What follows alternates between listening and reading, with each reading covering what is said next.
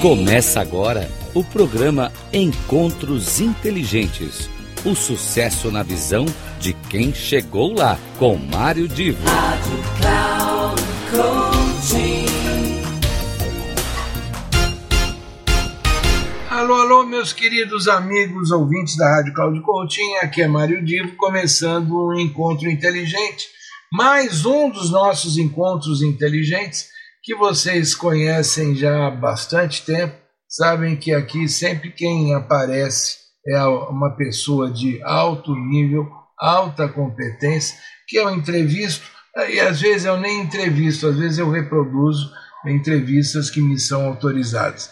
Eu quero chamar a atenção de todos vocês para que na programação aqui da rádio nós também temos convidados especiais que são pessoas que agregam bastante na nossa programação, muito, trazem muito de conhecimento.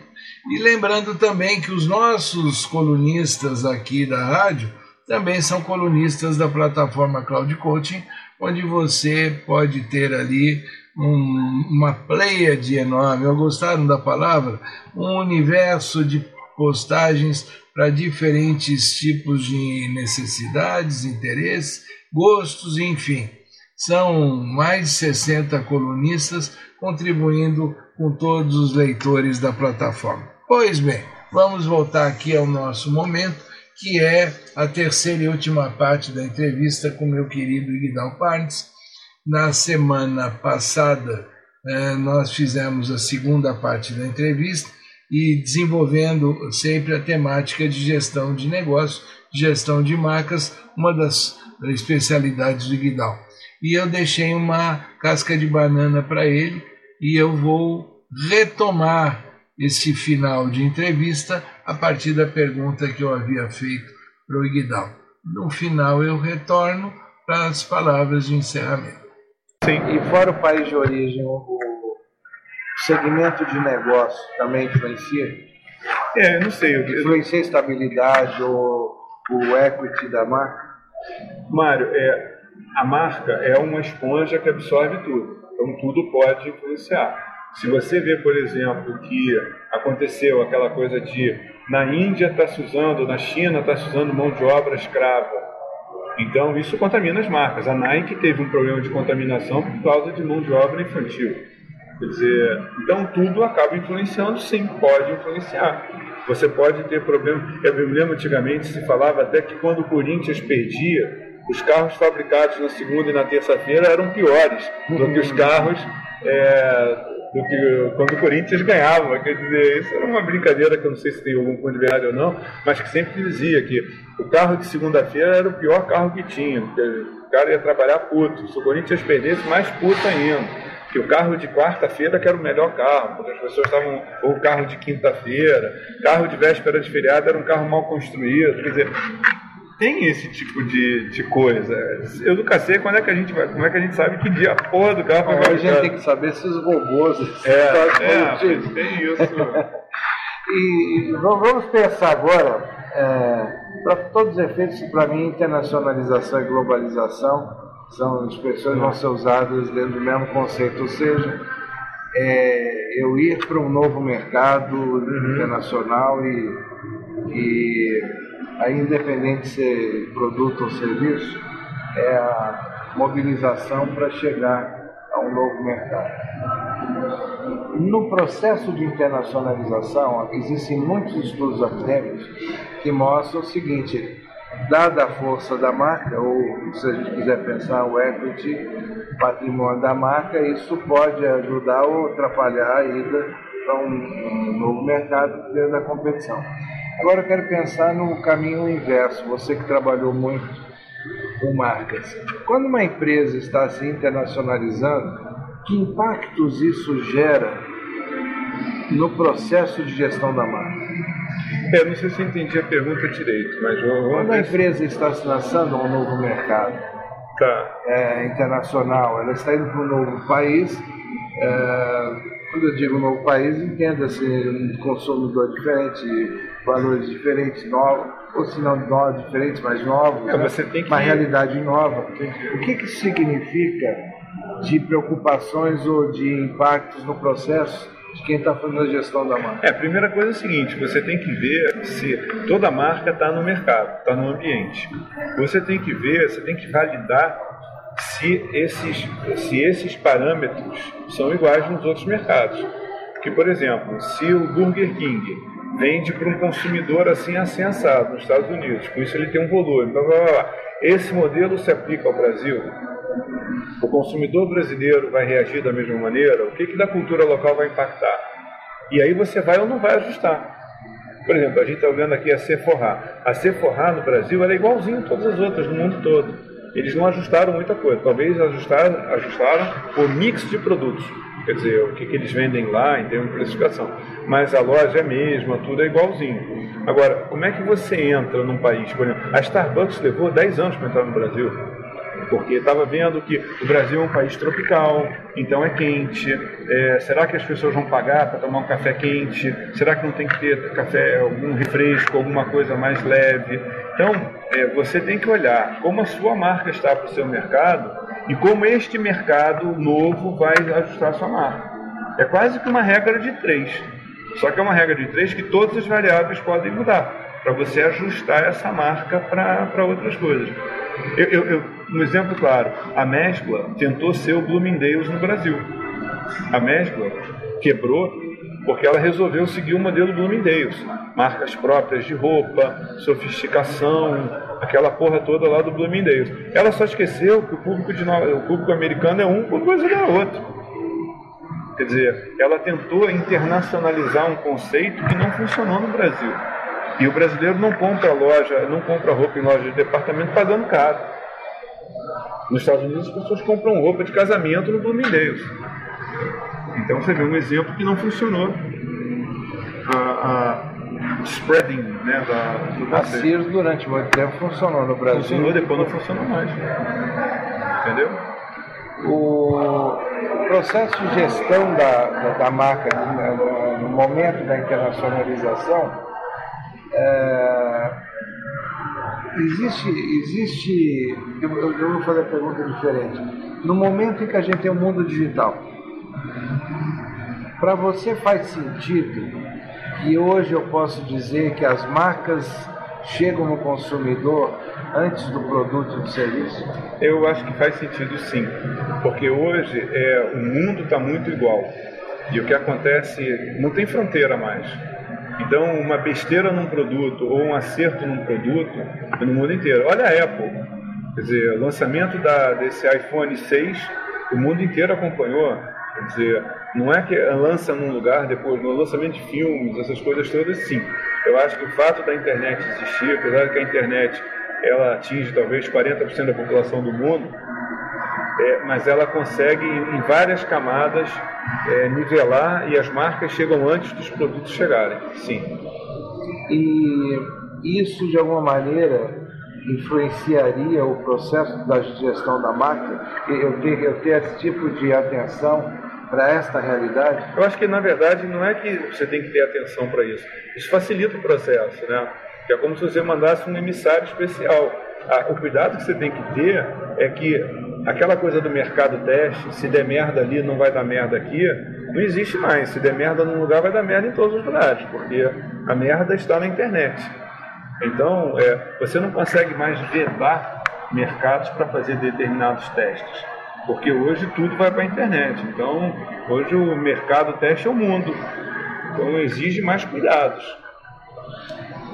Você, é, hoje a gente ouve muito falar que o consumidor, hoje, ele, ele aumentou, por conta da, do mundo digital, aumentou muito o poder dele sobre os produtos e serviços. Com certeza. Quer dizer, aí a gente pode até sobre as marcas. Então, hoje, a gestão da marca, eh, essa está sendo uma das últimas perguntas. Eu não poderia dizer que a gestão da marca hoje é a maneira como o consumidor quer se relacionar com a marca? É, na verdade, a gestão da marca é como você reage ao que o consumidor quer. Né? E lembra que eu falei que eu vejo a gente muito como zelador de marca e domador de.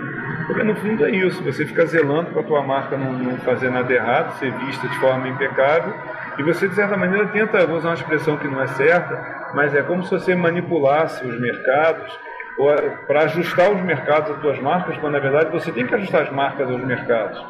E aí tem esse limite de até onde você aceita e não aceita a influência do consumidor. No final é uma guerra que você vai perder, porque o consumidor vai influenciar você. E aí a questão de como é que você consegue ajustar isso para ficar bom para você, porque o consumidor vai querer uma relação sempre melhor para ele e melhor para você. Então você acha que as empresas, em geral, mesmo as empresas globais, é, e aí eu, eu vou falar da, das pessoas que ocupam cargos diretivos de, de alta gestão. Você acha que as pessoas estão sendo preparadas para trabalhar com esse mundo de marcas globais? Mário, eu vou te falar, é, eu vou te falar com experiência de quase 40 anos de trabalhando nisso e de 30 anos lidando com alunos. É, eu vou te falar que não tem a ver com uma época, tem a ver com a mentalidade da empresa.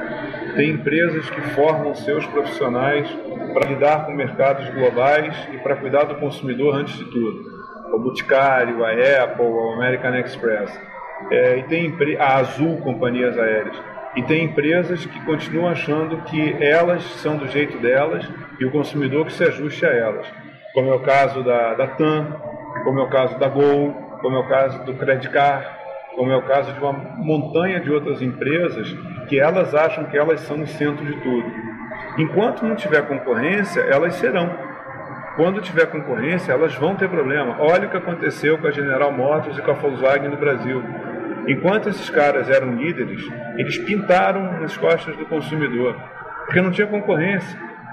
Mesmo a Fiat entrando, a Ford patinando e tal, é, em vários segmentos só tinha General Motors e Volkswagen. Só que elas achavam que elas eram líderes de mercado por opção. E não, era por falta de opção. E quando veio a Toyota, quando veio a Honda, quando veio a Renault, quando veio a Citroën, esses caras estão dando um banho. A Fiat é líder do mercado há mais de 10 anos, há mais de 15 anos, eu acho. Porque a General Motors e a Volkswagen não conseguem mais liderar porra nenhuma. Por quê?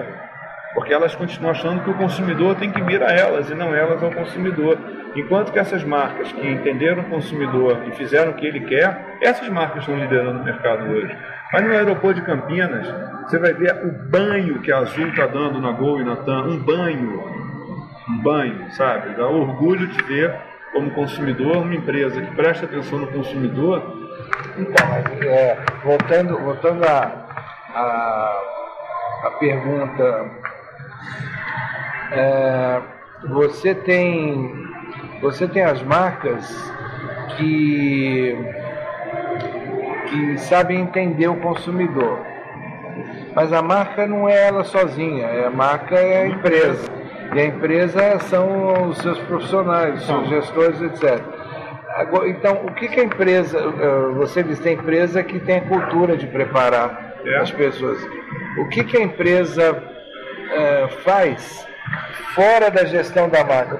Então, como é que se relacionam essas pessoas, na sua visão, com o cara de gestão da marca? Então, o gestor da marca tem que ser também um, um, cara que cria cultura interna, tem que ser também alguém que prepare os seus colegas, ou ele tem que, de alguma maneira, influenciar essa preparação. Como é que funciona essa, essa bagunça interna? Eu acho que a bagunça começa com a cultura da empresa. Eu acho que não existe um gestor de marca que possa cuidar da marca se a empresa não tiver mentalidade pró-consumo, pró-consumidor. Então, eu acho que tudo nasce da crença da empresa que o consumidor é o centro de tudo e que a marca tem que ser um bem bem trabalhado. Então, Ela eu acho que um papel estratégico. Eu acho. Eu acho que isso é uma mentalidade da cabeça da empresa, é uma cultura da empresa. E aí ela contrata pessoas que são capazes de fazer esta cultura funcionar. Por outro lado, se você pega empresas que não acreditam nisso e que se dane o consumidor e vou vender porque o consumidor vai comprar porque não tem alternativa, essas pessoas não vão investir contratando uma pessoa que seja um gestor de marca. Elas vão botar qualquer maneira para cuidar, porque no final elas acham que o produto se vende sozinho. Vão ver a marca apenas como design, é, manual de marca e etc. É. Então eu acho que nasce da cultura da empresa. A empresa acredita nisso, a empresa tem seus valores ligados a isso, faz parte dos valores e, e isso é importante. Eu vou ter que ir. Eu já ia te fazer a última pergunta, aquela clássica de sempre em qualquer entrevista. Se você tem alguma coisa a acrescentar. Não, eu, acho, eu acho legal que você está fazendo trabalho de marcas, porque eu sou completamente é, crente que marcas são personalidades existentes. Quer dizer, eu me relaciono muito bem com marcas, eu sou apaixonado por determinadas marcas é, eu, eu não gosto de determinadas marcas, eu sou indiferente. Eu, eu vejo claramente marcas como pessoas, com personalidade. Então, você fazer um trabalho desse, você está materializando uma coisa que eu acho super legal. E, e, eu sempre tive muita preocupação com marca, até com a minha marca pessoal. Eu acho, eu sempre me vi como uma marca que tinha que ser construída ao longo do tempo.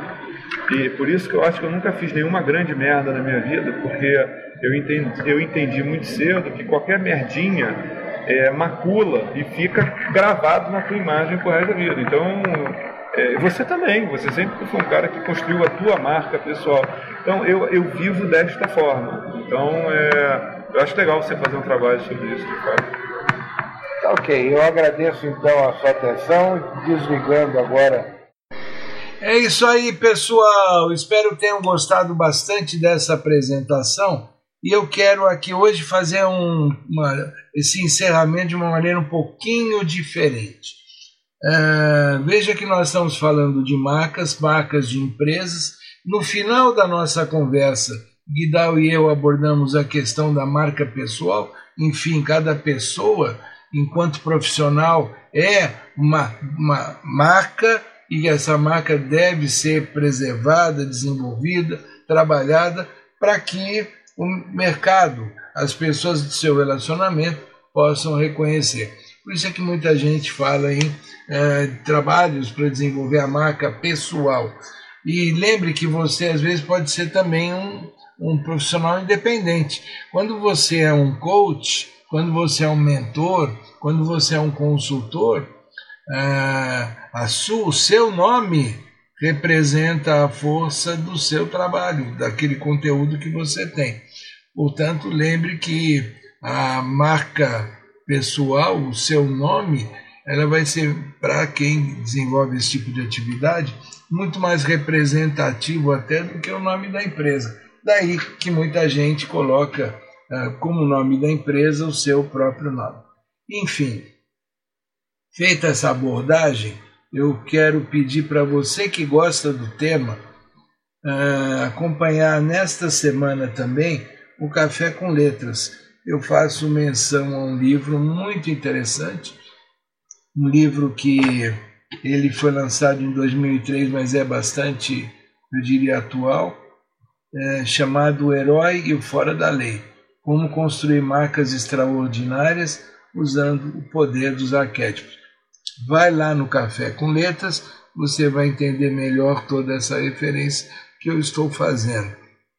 Quero também chamar a atenção de que a gente tem trabalhado bastante esse tema das marcas, porque não só é algo fundamental dentro do ambiente dos negócios, como principalmente quando nós temos algum momento de crise as empresas, as grandes empresas, procuram preservar os seus negócios, não só no sentido do valor do negócio, não só no sentido da sustentabilidade do negócio, mas um foco muito grande em preservar o valor da marca.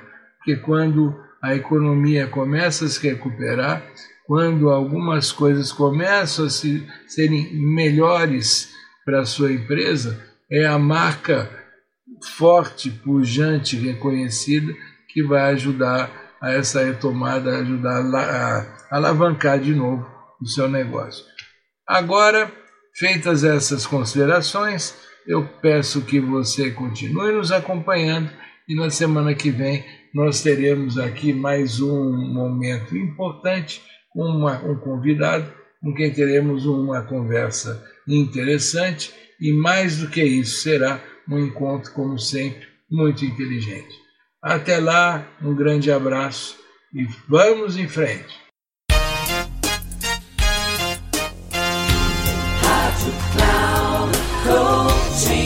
Terminando Encontros Inteligentes O sucesso na visão de quem chegou lá, com Mário Divo.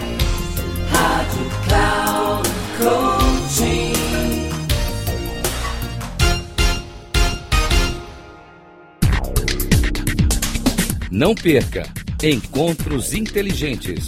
O sucesso na visão de quem chegou lá, com Mário Divo. Sempre às terças-feiras, às 8 da manhã com reprise na quarta às 12 horas e na quinta às 16 horas, aqui na Rádio Cloud Coaching. Acesse o nosso site radio.cloudcoaching.com.br e baixe nosso aplicativo na Google Store.